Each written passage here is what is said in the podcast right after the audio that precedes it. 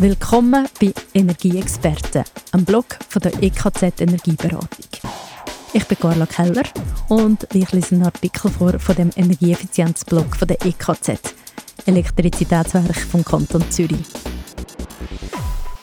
Performance Gap bei Minergiegebäuden etwa 10% Warum der Energieverbrauch in Minergiegebäuden oft höher ausfällt, als es theoretische Berechnungen voraussagen?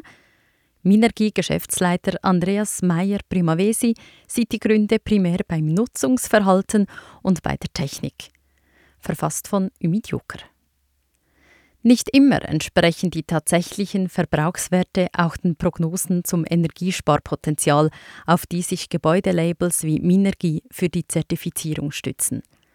So stellten Forscher der ETH Zürich und der Università della Svizzera Italiana USI kürzlich in einer bei Energieexperten besprochenen Studie fest, Minergiehäuser verbrauchen etwa 25 Prozent weniger Energie als herkömmliche Bauten. Die ingenieurbasierten Prognosen aber sind von einer Energieersparnis von rund 60 Prozent ausgegangen. Abweichungen von den theoretischen Werten stellt man auch bei Minergie selbst fest, wie Geschäftsleiter Andreas Meyer-Primavesi sagt. Allerdings falle der sogenannte Performance Gap bei den eigenen Berechnungen geringer aus. Im Mittel wird in Minergiegebäuden etwa 10% mehr Strom verbraucht, als es die Prognosen zum Energiesparpotenzial vorsehen. Warum die Performance Gap so unterschiedlich ausfällt, kann auch Meyer nicht mit Sicherheit beantworten. Vielleicht basieren die Messungen der Forscher auf anderen Gebäudesamples. Gerade in Bauten mit dem Label Minergie A oder Minergie P fällt der Energieverbrauch gemäß unabhängigen Studien im Mittel sogar unter die prognostizierten Werte. Trotz Performance Gap dürfe aber nicht vergessen gehen, auch bei einem etwas höheren Stromverbrauch als theoretisch vorgesehen, fällt die Energiebilanz eines Minergiehauses immer noch außerordentlich gut aus. Einig ist sich Meyer mit den Forschern bei den Hauptgründen, die zu einem Performance Gap führen.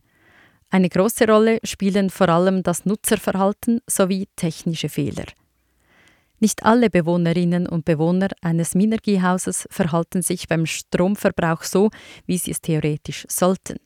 Wird zum Beispiel im Winter auf 23 statt der empfohlenen 20 Grad geheizt, steigt der Energiekonsum schnell einmal um 20 Prozent an. Eine Rolle spiele außerdem, ob in geheizten und mechanisch gelüfteten Räumen trotzdem Kippfenster offen stünden oder Storren auch im Winter heruntergelassen würden und so weniger Sonneneinstrahlung in die Räume dringe, sagt Meyer.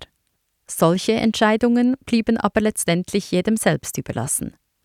Wir schreiben niemandem vor, wie lange er oder sie zu duschen hat, sagt der Geschäftsleiter von Minergie.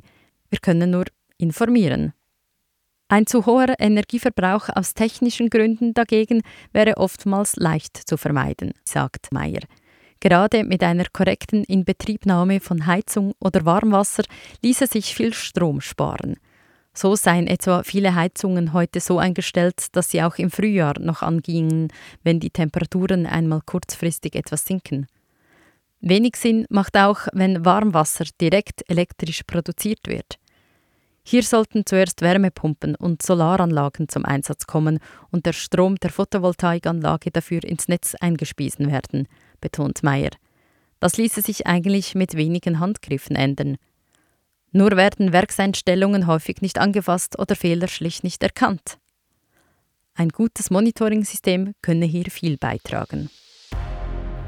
Energieexperte, der Podcast zum Energieeffizienzblog von der EKZ Energieberatung. Fragen zum Thema, zum Podcast oder Inputs und Ideen? Für das sind wir da. Mailadresse ist podcast.nx.me. Sie ist auch unten in den Show Notes verlinkt. In den Show Notes ist auch der Direktlink zum vorgelesenen Artikel. Mehr Beiträge mitsamt Bilder und Links zur Studie und weiteren Infos gibt es auf energie-experten.ch.